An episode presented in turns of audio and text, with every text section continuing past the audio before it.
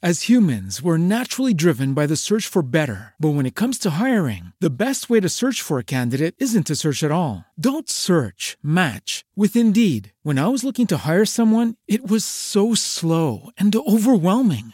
I wish I had used Indeed. If you need to hire, you need Indeed. Indeed is your matching and hiring platform with over 350 million global monthly visitors, according to Indeed data, and a matching engine that helps you find quality candidates fast. Ditch the busy work. Use Indeed for scheduling, screening, and messaging so you can connect with candidates faster. And Indeed doesn't just help you hire faster. 93% of employers agree Indeed delivers the highest quality matches compared to other job sites, according to a recent Indeed survey. And listeners of this show will get a $75 sponsored job credit to get your jobs more visibility at Indeed.com slash podcast. That's Indeed.com slash podcast. Terms and conditions apply.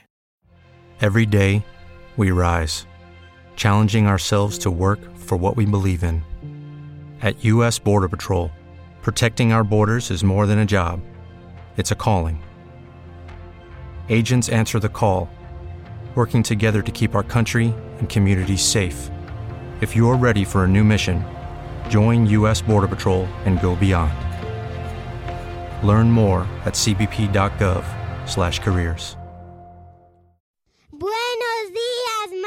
Esfera. Buenos días, Madre Esfera. Buenos días, Madre Esfera. Bienvenidos un día más a nuestro podcast. Ya sabéis, el podcast de la comunidad de creadores de contenido sobre crianza en castellano, en el que os acompañamos eh, con episodios dedicados a temas que estamos convencidos, convencidas de que os aportan mucho, información interesante, personas que merece la pena que conozcáis, temáticas que siempre nos aportan algo nuevo y algo como por ejemplo lo que vamos a ver hoy, que creo que, que puede eh, y que afecta de hecho a, a muchas madres.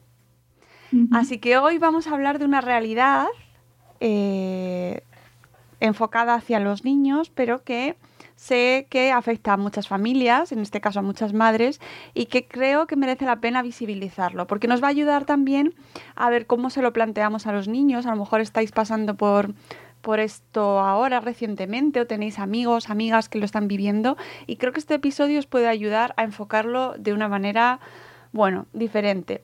Para hablar sobre la maternidad y el dolor crónico, contamos hoy con la ayuda de Yolanda Casares. Buenos días, Yolanda, ¿qué tal? Buenos días, Mónica. Muy bien, muy contenta de estar aquí hablando contigo esta mañana.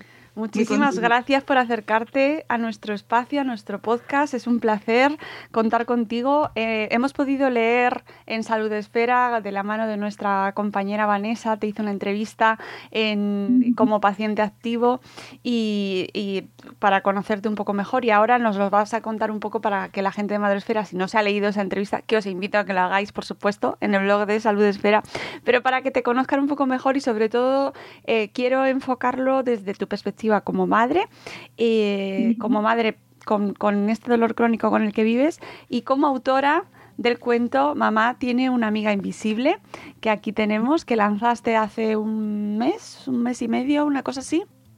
En diciembre, en diciembre salió. Ay, ¿cómo Sí. pasa? Sí, es que el tiempo pasa volando, ¿eh? también te digo. Volando, sí. Pasa volando. Y que Además ha sido un tiempo muy ilusionante y se me ha pasado más volando todavía. Claro. Se me ha pasado muy rápido, sí. Pues este, esa, eh, Yolanda es la autora de este cuento, Mamá tiene una amiga invisible. Además está ilustrado por Juanjo Jiménez, al cual tenemos el placer de conocer. Hemos coincidido con él en varias ocasiones. Sí, sí, sí. Desde Salud Esfera le mandamos un abrazo enorme a Juanjo y es un placer siempre coincidir con él. Así que me, me hace mucha ilusión ver que está él ilustrando este libro. Juanjo, un abrazo desde aquí, porque es que mm, mi mamá tiene una amiga invisible. Sin ti no sería lo, lo que es, porque las ilustraciones son maravillosas, porque reflejan justo lo que yo, lo que yo quería. Yo a él simplemente le, le envié una, una carta, ¿no? Le dije cómo quería que fuese ese personaje y él lo entendió desde el principio. Porque yo no quería un libro triste, yo no quería un libro que sermoneara a, los- a los niños, yo quería un libro que los ayudara, porque los libros están para eso, para hacer a lo- la vida de los niños mejor, ¿no? Y es que él lo entendió maravillosamente. y he hablado muy poco con él, pero estoy súper contenta y quiero que lo sepa. Y además es una persona con una sensibilidad hacia la enfermedad y hacia el dolor y hacia, las, hacia la vida del paciente muy especial, con lo cual eh, creo que has elegido y es, eh, no podía ser otro ilustrador mejor, me parece una elección maravillosa y casualidades de la vida, ¿no? Bueno, Yolanda, cuéntanos un poco tu historia eh, antes, para llegar a este Mamá tiene una amiga invisible. ¿Quién eres? Un poquito, cuéntanos cómo llegas hasta aquí.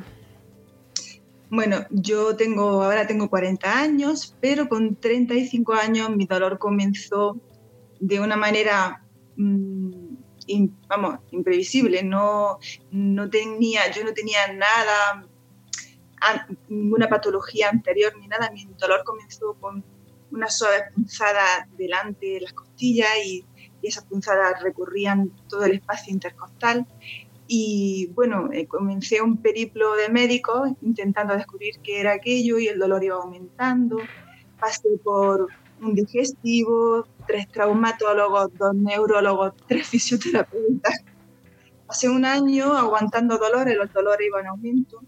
los especialistas me recomendaban deporte. Tengo que decir que el deporte no siempre es bueno. La verdad es que para muchas enfermedades, para fortalecer la espalda, yo no digo que no, pero hay muchas veces que sin un diagnóstico, sin un diagnóstico no se debe recetar recetar deporte. Me lo tomé muy en serio, practiqué natación, practiqué pilata y lo que hice fue, empeorar mi lesión, totalmente. Oh. Cuando llegué al diagnóstico, mi dolor, mi diagnóstico llegó al año y mi dolor ya estaba cronificado. Esa fue, esa fue la verdad. Y mi dolor es una neuralgia intercostal, es un dolor de tipo neuropático y para que lo comprendáis, pues mm, el que ha tenido una ciática y sabe lo que son esas punzadas, esos calambres, ¿no? Pues digamos que yo lo tengo entre las costillas. Cuando me siento, el espacio intercostal se cierra y pinza esos nervios que de alguna manera mm, en su momento estaban dañados, porque según dice mi médico, mm, cree que no, que no es así ya, sino que simplemente con el síndrome de sensibilización central, ese dolor ya tantísimo tiempo escuchándolo, pues se ha quedado ya, por desgracia, aquí. Es como un, un interruptor, es como si tú tienes roto el interruptor de tu casa y tú quieres apagar la luz y no se, no se apaga, ¿no? Le da y pues así está el dolor. Mi, dolor mm, está continuamente bombardeando el cerebro cuando verdaderamente se supone que no hay ninguna causa. Ese es el problema de, del dolor neuropático. No hay nada en mi resonancia que justifique mi dolor un dolor nervioso de difícil tratamiento que no responde bien a medicación y que, bueno, que dicho por mi médico, el 80% es mi actitud. Es así de duro, pero es actitud, sí, así. El primer médico que me vio me dijo, mm, eres una mujer muy joven, vio una radiografía y me dijo, no debes pasar del paracetamol. Y al año siguiente ya me estaban diciendo que se acababa el deporte, que solo podía caminar y que, mm, que lo que tenía que mantener era la actitud, porque esto era para mí para siempre. Y, y, aunque, y aunque y ahí fue donde yo me hundí básicamente porque llevaba un año aguantando, intentando encontrar explicación y, y, decir, cuando encuentre explicación, encontraré un modo de mejorar. Ahí fue donde yo me hundí caí en una depresión. Pero bueno, esa parte, esa, esa parte ya estaba ya me siento más fuerte psicológicamente y, no hablo desde, no tengo depresión, estoy en este momento me encuentro mejor y mi dolor está un, poco más controlado. Así que eso es un, tipo de dolor neuropático y, y la verdad muy, muy pesado.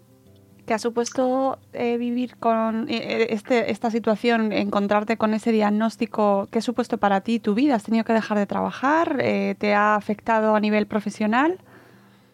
A nivel profesional y a nivel personal, porque mira, el síndrome de la superwoman que tenemos ahora todas las mujeres que queremos trabajar, queremos llevar nuestra casa, queremos que nuestros niños sean los mejores.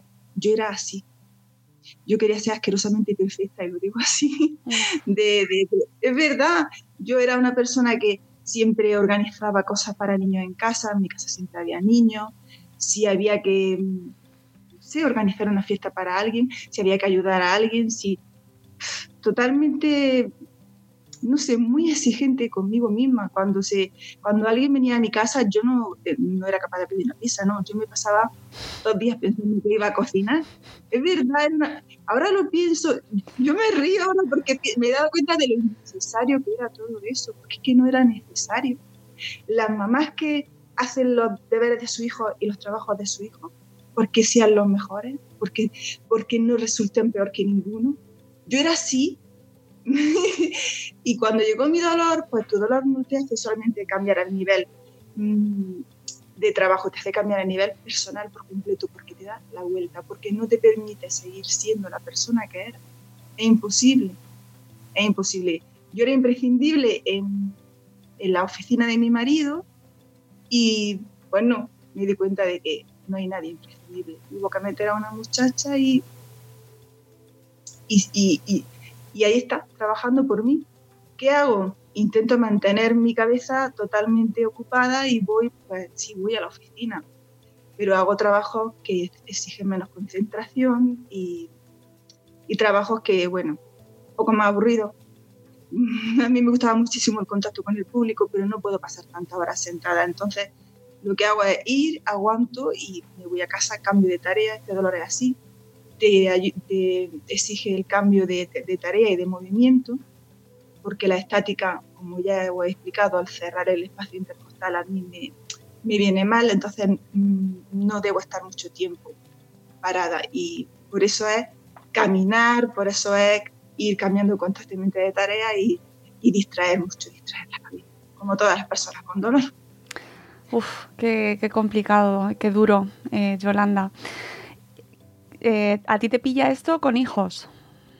Sí, Valeria tenía tres años y Diego tenía seis.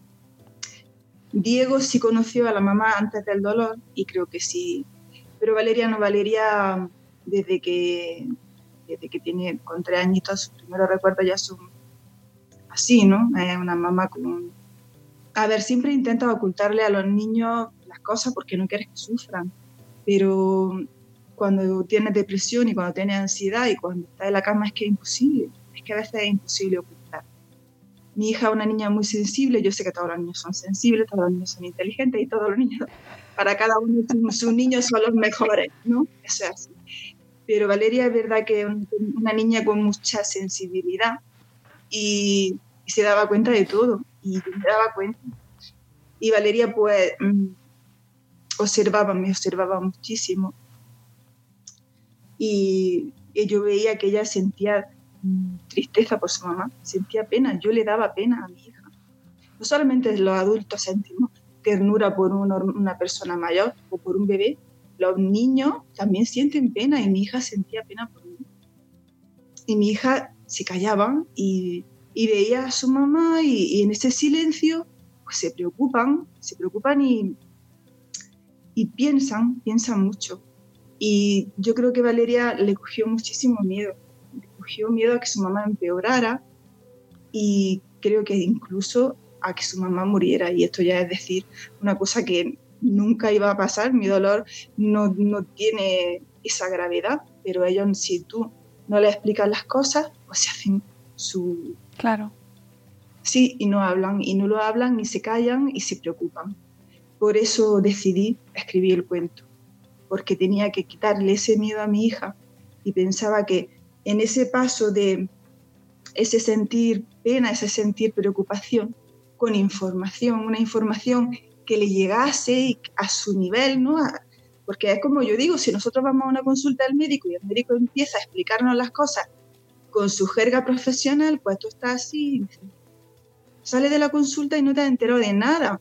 No si no se ponen a tu altura, no, comprendemos. Hay profesionales maravillosos que sí que se ponen a tu altura y te lo explican, pero hay otros que están endiosados en su, en su puesto de, y te lo hablan de una manera que dice que me tengo que enterar yo que soy el paciente ¿no? Y, y, no me estoy enterando.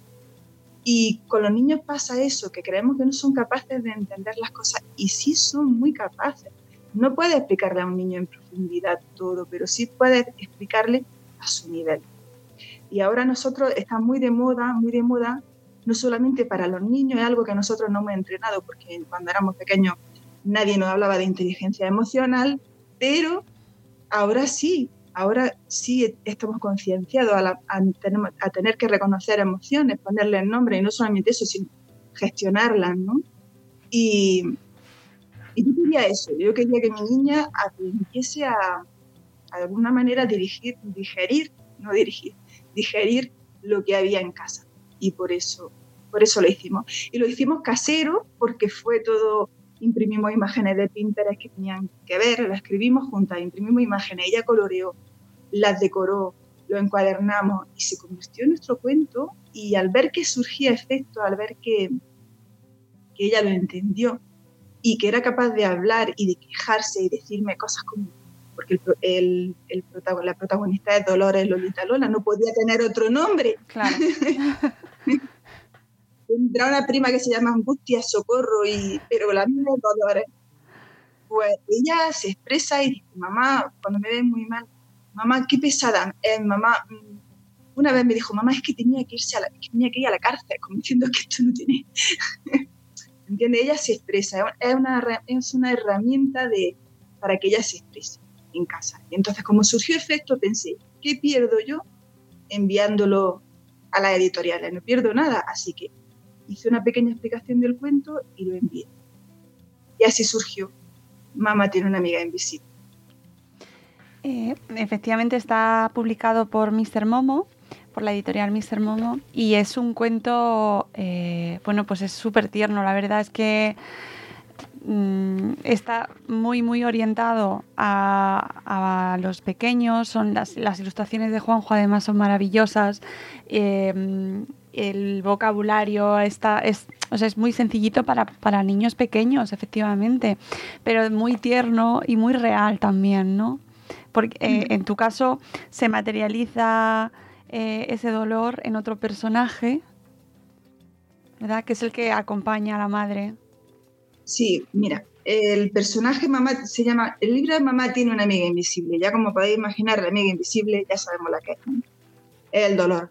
Pero yo quería eso, que quería que ese personaje fuese un reto para mamá, ¿no? Quería que fuese un incordio y un reto, pero mm, con el que hay que convivir y, ya está, y que hay que llevarse lo mejor posible con él, ¿no? Que es lo que, que es lo que pasa, que es lo que nos pasa a las personas. Las personas con dolor no podemos llevarle la contraria el dolor es muy caprichoso, el dolor es marimandum, el dolor es así, quiere, manda sobre nosotros aunque no queramos.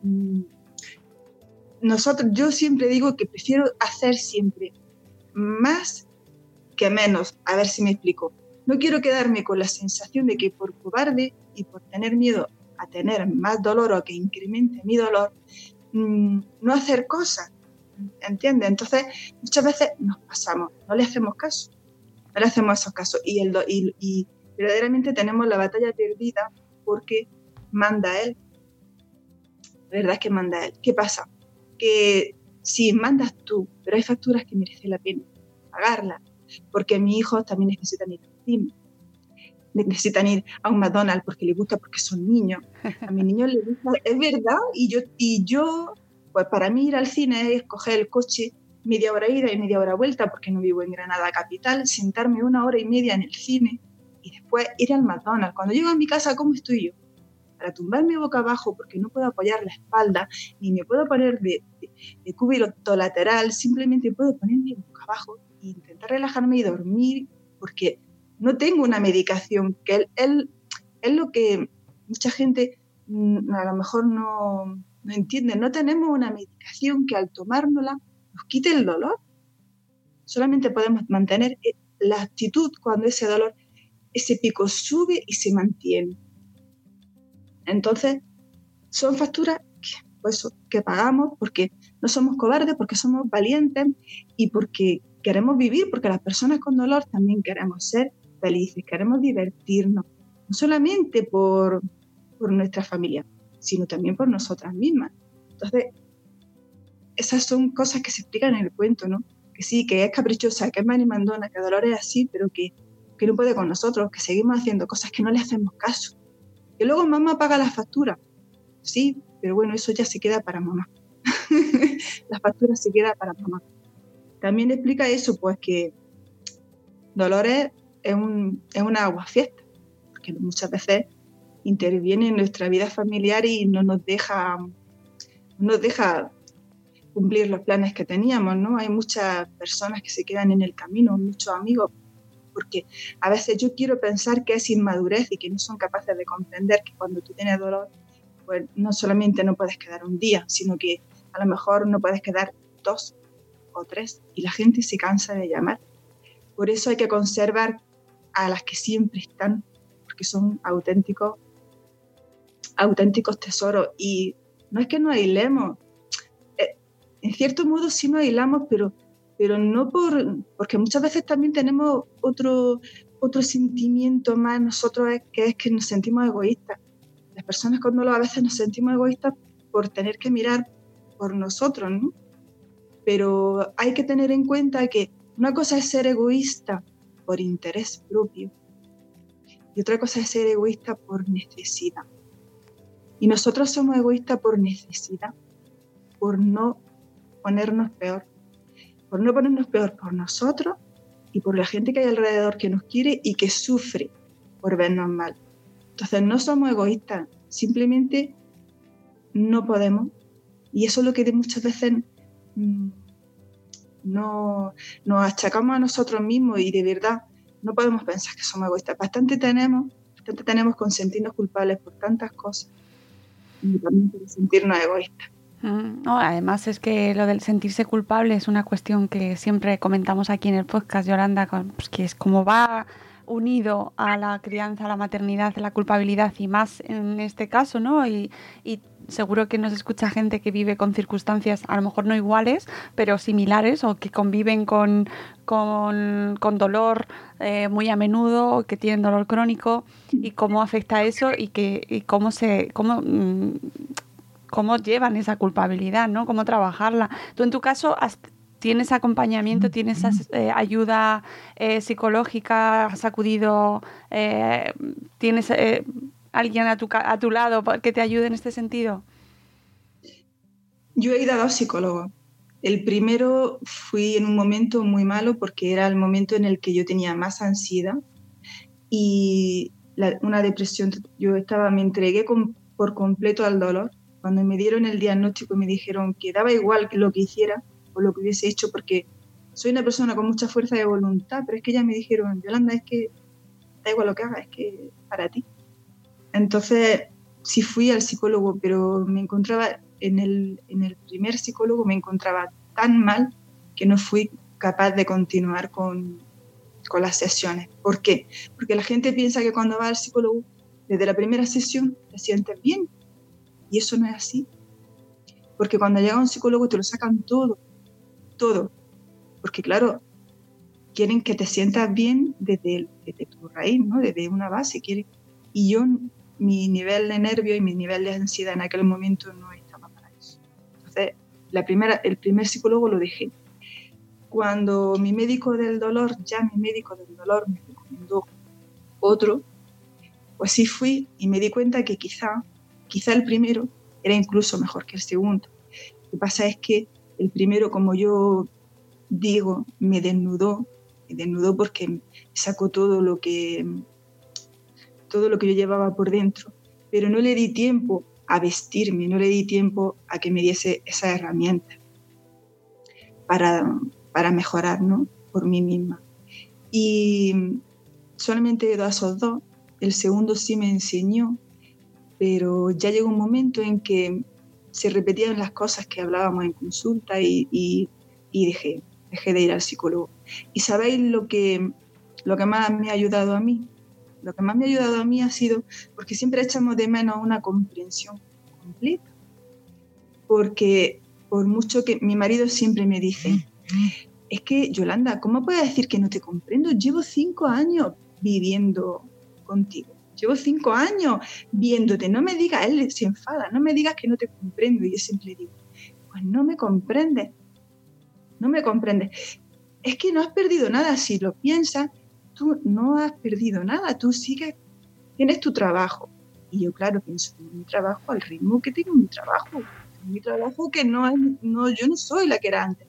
tienes a tu familia, tienes a tu hijo, a tus padres también, que sí, que muy bien, pero que no soy la persona que yo era antes, es una cosa que tenemos que hacer, que no yo reconozco que ese duelo por la persona por la que fui, ¿no? Todavía me cuesta y como que no quiero soltarla, ¿no? Hay cosas de ella que todavía quiero, yo quiero seguir siendo así. Mm, el psicólogo te dice que quizás cuando sales de las consultas mm, no querrás ser como era antes. Y es verdad que, como te he dicho antes, esa perfección, ¿no? Ese ya, eso que no lo quiero. no lo quiero. Pero además porque me he dado cuenta de que no es necesario y es un desgaste enorme. Es un desgaste enorme y necesario. Así que yo sí recomiendo el psicólogo porque hay gente que, a la que le ayuda mucho. Pero ¿sabes lo que más me ha ayudado a mí? Conocer a cuatro mujeres extraordinarias a través de las redes, que sí, con ellas sí he sentido comprensión total. Y yo quiero mucho a mi marido y, y, a mi familia y, a todo el mundo. Eh, quiero decir que sí, que yo sé que ellos me comprenden y que son los que están a mi lado y que son los que me ven triste, ¿no? Y que son los que fin y al cabo te están viendo cada día. Pero cuando alguien siente como tú y vive por la, pasa las mismas situaciones que tú y por su cabeza pasan los mismos pensamientos que pasan y tienen tus mismas limitaciones o parecidas, te comprenden mejor y eso creo que eso se puede, vamos, creo que es normal que, se, que, que uno puede entender que eso es así. Mm. Así que, y mis cuatro personas son Maite Padilla, Leo, Leo Verita, María José Parra y Vero, una sufridora más, que son mis florecillas, como digo yo. Así. Cuando una está mal, alguna siempre dice algo y anima y, y así vamos y nos comprendemos. Y es verdad que muchas veces no encontramos, no sé, si a mí me hubiesen dicho, me hubiesen dicho, ¿por qué no mirar el médico, ¿no? Aparte de, de recetarte de atiburrarte a medicamentos, ¿no? Si los médicos conocieran, si tuvieran el conocimiento de, personas que, como ellas, como ellas cuatro, yo no tengo ningún blog, pero ellas sí, y son personas formadas, personas empáticas, formadas, con ganas de ayudar y, recetar eso, recetar, fíjate, recetar links. Una receta que no se hace sobre papel, es recetar la ayuda de esas personas que pueden pueden ayudarte, que leyendo su, su blog, leyendo su experiencia, siente identificada con ella y es que, que ayuda. Y es otra forma, yo creo que es otra forma de ayudar a las con dolor. Súper interesante eso que comentas y desde luego el poder de las redes y de especialmente cuando se habla de patologías en el caso de pacientes, en las asociaciones, ¿no? La fuerza que se encuentra en, en aquellos que viven lo mismo que tú y eso en salud esfera lo vemos siempre es bueno, incomparable. En el caso de la familia y en el caso de tus hijos, eh, ¿tú les has enseñado pautas o les o han aprendido ellos de manera espontánea cómo tratarte también a ti, ¿no? Cómo ayudarte cuando tienes esos esas puntas, esos picos de dolor o cuando te ven que no están bien, ¿cómo han ido evolucionando? Mis hijos saben perfectamente cómo me encuentro, porque yo siempre, intento sonreír estar bien. El día que no estoy bien, ellos lo, lo captan, vamos, lo saben nada más verme entrar por la puerta. Ella ya sabe lo que... Perdón. Ellos, ellos ya saben a través del cuento que lo único que... Yo quería que ellos supiesen lo que pueden hacer por una persona que siente dolor, que no tengan una responsabilidad excesiva sobre, sobre ellos, ¿no? Y lo único que los niños pueden hacer es, pues, distraernos lo hacen maravillosamente. Porque desde que te cuenten lo que han hecho en el cuento, o que te cuenten, mi hijo es muy gracioso, le encanta contar chistes, con que estén contigo y te hablen y te distraigan y, y, te, no sé, Valeria cuando estoy mal se mete en la cama conmigo y me cuenta cuentos. Antes se los contaba yo. Y cuando ya empezó a leer me decía, mamá, pronuncia muy mal. no entonas bien, mamá. Digo, vale, pues ya me lo cuentas tú. Y entonces, cuando estoy en la cama, mi hijo mayor llega y me dice, mamá, ¿quieres que te traiga alguna medicación? No, Diego, no, no me hace falta. no quiero tampoco echarle responsabilidad a ellos, Claro. más de la que son pequeños, ¿no? Pero ellos ya se sienten que, que sus besos, que su abrazo y que su, el hecho de que estén conmigo ese ratito y que compartan cosas conmigo, eso ya me ayuda y que no, y que no tienen más responsabilidad. Esa es su responsabilidad, no tienen más. Además es responsabilidad de mamá, que tiene que lidiar con Lola. y ya está. Y sí, en mi casa, ¿qué pasa? En una casa con dos niños pequeños, Valeria tenía tres años, yo recuerdo que la, la última vez que la cogía en brazos era para subirla en el, que además no se me en el lavabo para peinarla. Y sí, son niños que son especiales. Son especiales porque no tienen, tienen otra sensibilidad diferente y son niños que ya, pues, su cuarto lo ellos. Yo no puedo ir recogiendo, agachándome y recogiendo cosas del suelo y retorciéndome para recoger cosas que hay debajo de una cama. Sí, sí puedo hacerlo, pero puedo después acabar fatal, ¿no? Ellos me ayudan a sacar el lavavajillas, la postura del lavavajillas para mí es súper incómoda. Que, digamos que tienen una madurez que a lo mejor otros niños pues, no la tendrían, ¿no? Que regaño, sí, también regaño, como todas las mamás. Además, mi niña dice que soy regaño. Pero es que es así, mi hijo mayor es un poco más trabajoso, le cuesta, es inteligente, pero le cuesta un poco concentrarse y él sabe que yo no puedo sentarme a su lado como otras mamás se sientan a repasar, porque mi, mi hándicap es sentarme.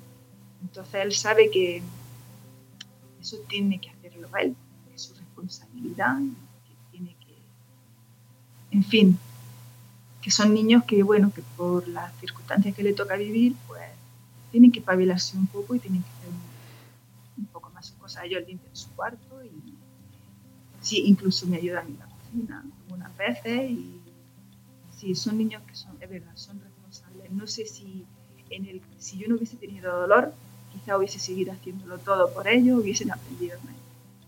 Esa es, esa es la verdad. Ahora hacemos todo por ellos, queremos hacerlo todo por ellos y eso tampoco, tampoco es bueno. Hay que dejarlos que ellos también aprendan.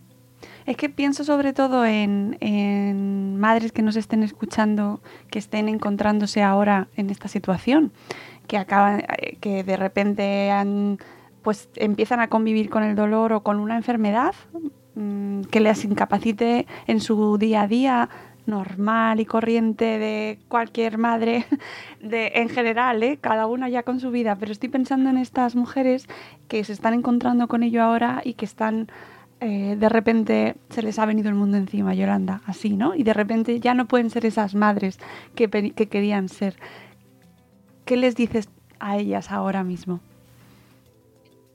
Pues que no sean exigentes consigo, tan exigentes consigo mismas, porque ellas no han elegido tener dolor. Que no hay, quizá tenemos la, la, la idea de que cuanto más hacemos por ellos, mejor y que a veces tampoco, tampoco, tampoco eso es así. No hay que hacer, no porque hagan más cosas por ellos, eres mejor madre. Simple, a veces hay que enseñarlo a que lo hagan por sí, por sí mismos. Y es verdad que el dolor cuando entra te da la vuelta porque, dejas de ser la persona que, que era. Y es una cosa muy difícil de, aceptar. Ya te digo, yo todavía. No, lo he terminado de, aceptar, pero estoy... Si hay algo de lo que tengo, que tengo muy claro es que tenemos que ser indulgentes con nosotras mismas y, perdonarnos muchas cosas, porque nadie elige tener dolor y nadie quiere dejar de hacer cosas ni, desatender a su hijo. Fíjate que cuando yo comencé con mi dolor, lo único que hacía y no quería dejar de hacer era levantarme por la mañana y llevar a mi hijo al cole para que viese normalidad y a mediodía recogerlo y del cole para que siguiesen viendo normalidad. Que, que el, el, dolor es difícil, que nadie se acostumbra al dolor, pero que lo peor siempre, lo peor siempre es el, el comienzo. Lo peor es no saber mmm, qué te pasa, lo peor es no tener un tratamiento adecuado. ¿no? Y creo que una vez que tienes diagnosticado lo que Eso es lo que lo más importante, conseguir ese diagnóstico y, y pensar siempre, tener siempre la esperanza de mejorar, tener siempre la esperanza de seguir probando cosas, de no cerrarse y de mejorar. Y que, porque ahora estemos mal, no quiere decir que, que, que si vayamos a seguir siendo, vaya a seguir siendo así toda la vida. El cuento, si, si vais al final, deja la, la, puerta abierta a la esperanza. Yo le digo a mi hijo, algún día Dolores mmm, se irá. Dolores a veces se irá, a veces no se irá. Eso, por desgracia, es así, pero perder la, la esperanza de mejorar nunca, ni las ganas de, de seguir encontrando cosas para mejorar. Y que con dolor también se puede ser feliz es verdad que, la, que cambian muchas las, muchas las cosas, pero valoramos muchísimo más las pequeñas cosas, valoramos muchísimo más las personas que tenemos a nuestro alrededor. Y, y nada, que yo, si hay, tengo en Twitter mi perfil, si alguna mamá quiere hablar conmigo y me quiere contar su experiencia o necesita hablar, me puede escribir que yo estaré encantada. que es así, que el dolor no, no vuelve la vida del revés. Es así, y lo único que podemos hacer es resistir. Que hablamos en términos de guerra, somos una luchadora y yo no soy una luchadora. Yo no me alisté a ninguna guerra. yo solamente resisto. Resisto como puedo y ya está. Y eso es lo que podemos hacer, mantener la actitud. La actitud es muy importante. Es lo único que nos queda, es lo único que depende de nosotros. Y que hay días que sí, hay días que una tiene ganas de, que no tiene ganas de nada, que se acabó y que me rindo hoy porque estoy harta, no puedo más y mañana será otro día porque mañana sale el sol, queramos o no queramos y, y pues sí, hoy estoy mal, me permito estar mal, voy a llorar, dejarme tranquila porque, porque es que es normal, lo que nos pasa es normal, estamos cansadas, estamos agotadas, el dolor nos agota, pero mañana, mañana estaré mejor y no perder la esperanza. Yo le diría eso a, a esas mamás que, que lo difícil es llegar al diagnóstico y que hay que, a partir de ahí, hay que intentar mejorar. Cada uno dentro de la especificidad de su dolor hay que encontrar, tiene que buscar qué cosas le van bien. Que yo camino, la mamá del cuento soy yo, yo camino cada día prácticamente dos horas y fíjate, no me quita el dolor, pero sí me, sí me alivia, sí me despeja la mente, llego cansada a la cama para poder descansar. Y otra cosa que hace el dolor con nosotros es no dejarnos dormir. Claro, eso me imaginaba. Hay gente que, yo a mí me cuesta conciliar el sueño, pero hay mujeres, hay hombres y mujeres que los despierta directamente el dolor y eso son mucho peores, son mucho más duros. Eso significa que por la mañana no te levantas con un una escala de dolor 4, te levantas con una escala de dolor 6 y sabes que a lo largo del día un dolor es así también, el dolor no un charlatán, no para, es siempre aquí, así, incluso de noche.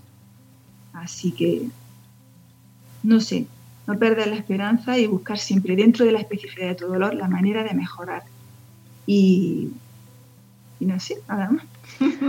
Pues... También eso, la, la, moraleja del cuento, de verdad lo que pretendo enseñar que, que eso, que la solución es distraerlo, distraerlo siempre. No podemos ignorarlo hasta el punto de saber que después va a llegar una, factura gorda, ¿no? Que nosotros nos damos cuenta cuando la estamos liando. Porque nos damos cuenta porque, porque ya el dolor sube, sube, sube, sube y está diciendo. Pero sí intentar siempre distraerlo, intentar mmm, hacer todo lo que pueda todo lo que pueda para sentirte bien y. Nada más. Pues no te quiero yo eh, quitar mucho más tiempo porque te, sé que estás, es, estás sentada y estoy sufriendo yo también por ti. hacia adelante, porque no puedo estar así.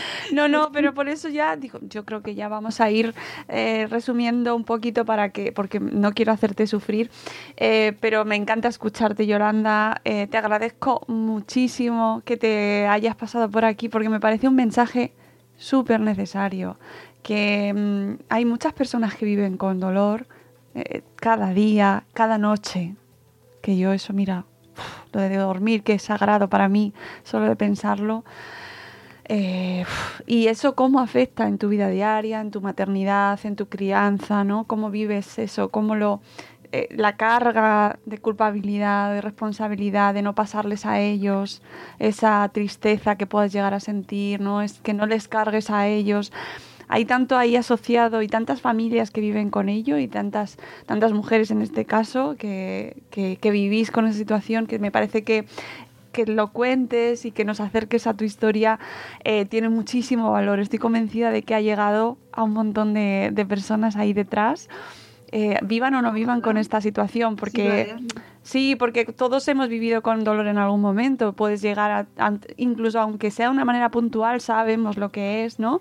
Y, sabemos lo que puede llegar a afectar un dolor de muela en un momento dado, como imaginar que te pueda llegar a afectar de manera crónica, ¿no? Y teniendo hijos, eh, hijos pequeños, con lo que ello implica, la carga de energía que tienes que dejarte en tu propio cuidado, el autocuidado.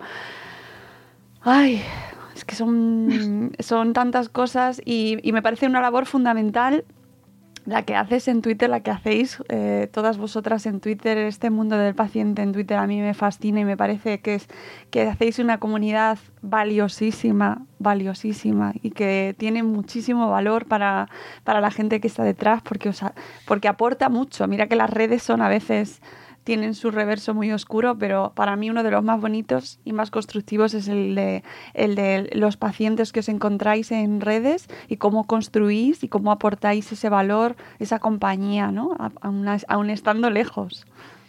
Mm. Así que eh, daros las gracias por vuestro trabajo y por estar ahí ahí aportando muchísimo y sobre todo por este cuento tan bonito que, y, tan, con tanto cariño que ese envoltorio, que sepas que mi hija está enamorada del envoltorio que nos pusiste. y eso denota, hombre, que te, que te llegue un cuento envuelto con un lacito rojo a estos días en los que vivimos, Yolanda, mm, denota un mimo, un cariño y una dedicación que no se ve siempre. Así que yo te lo agradezco con el alma y espero pues que nos sigamos leyendo mucho, que, nos vayas contando más cosas, porque yo espero que esto no se quede aquí. No quiero que se quede aquí. Mm, la verdad es que tengo que buscar otros medios para llegar y me gustaría que estuviese en la biblioteca, sinceramente. Me gustaría que lo conociesen las maestras, porque los niños de hoy son los adultos de mañana y tanta empatía que nosotros exigimos, ¿no? Ahora que no tenemos empatía, es que no tiene empatía, es que este médico no tiene empatía, es que no sabe. Pues son los niños los que tienen que empezar conociendo sus emociones, gestionando sus emociones y, eso, que son los adultos del mañana y que está en nuestras manos pues, encontrarnos eso, persona adulta con, con esa herramienta y con esa, empatía que todas echamos de menos. Que sean capaces de escuchar, que sean capaces de acompañar pues ya sabéis, tenéis este cuento ya disponible. Mamá tiene una amiga invisible de Yolanda Casares Alcalá, ilustrado por Juanjo Jiménez en la editorial Mr. Momo, infantil, que lo podéis adquirir en vuestras librerías de barrio, pedirlo, pedírselo a las librerías, que seguro que os lo traen dentro de muy poquito.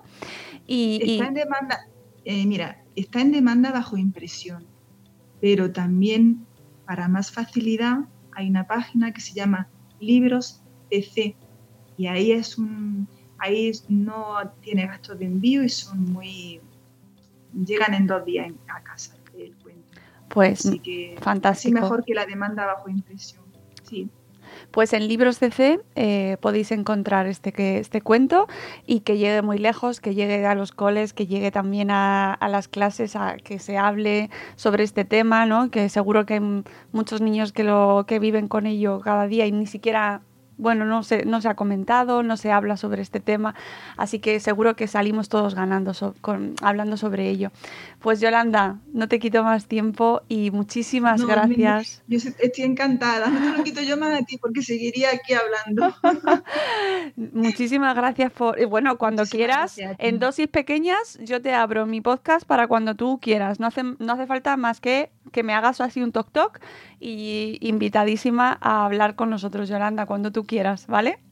Muchísimas gracias. y a vosotros que nos estáis escuchando ahí, pues amigos, gracias por eh, habernos acompañado un día más. Y pues yo creo que después de escuchar un testimonio así, aprovechemos el día, ¿no? Aprovechemos lo que tenemos y vivamos Y, Sí, y- valoramos la salud. Vamos valorar la Exactamente. salud. valoremos la salud, valoremos el, el dormir por las noches y, y- y tener lo que tenemos, el tengamos lo que tengamos, cada uno con lo suyo, valoremos que estamos aquí, a los que tenemos al lado y cuidémonos todos mucho, ¿vale? Eh, un abrazo muy fuerte amigos y hasta luego Mariano. Adiós Yolanda. Un abrazo.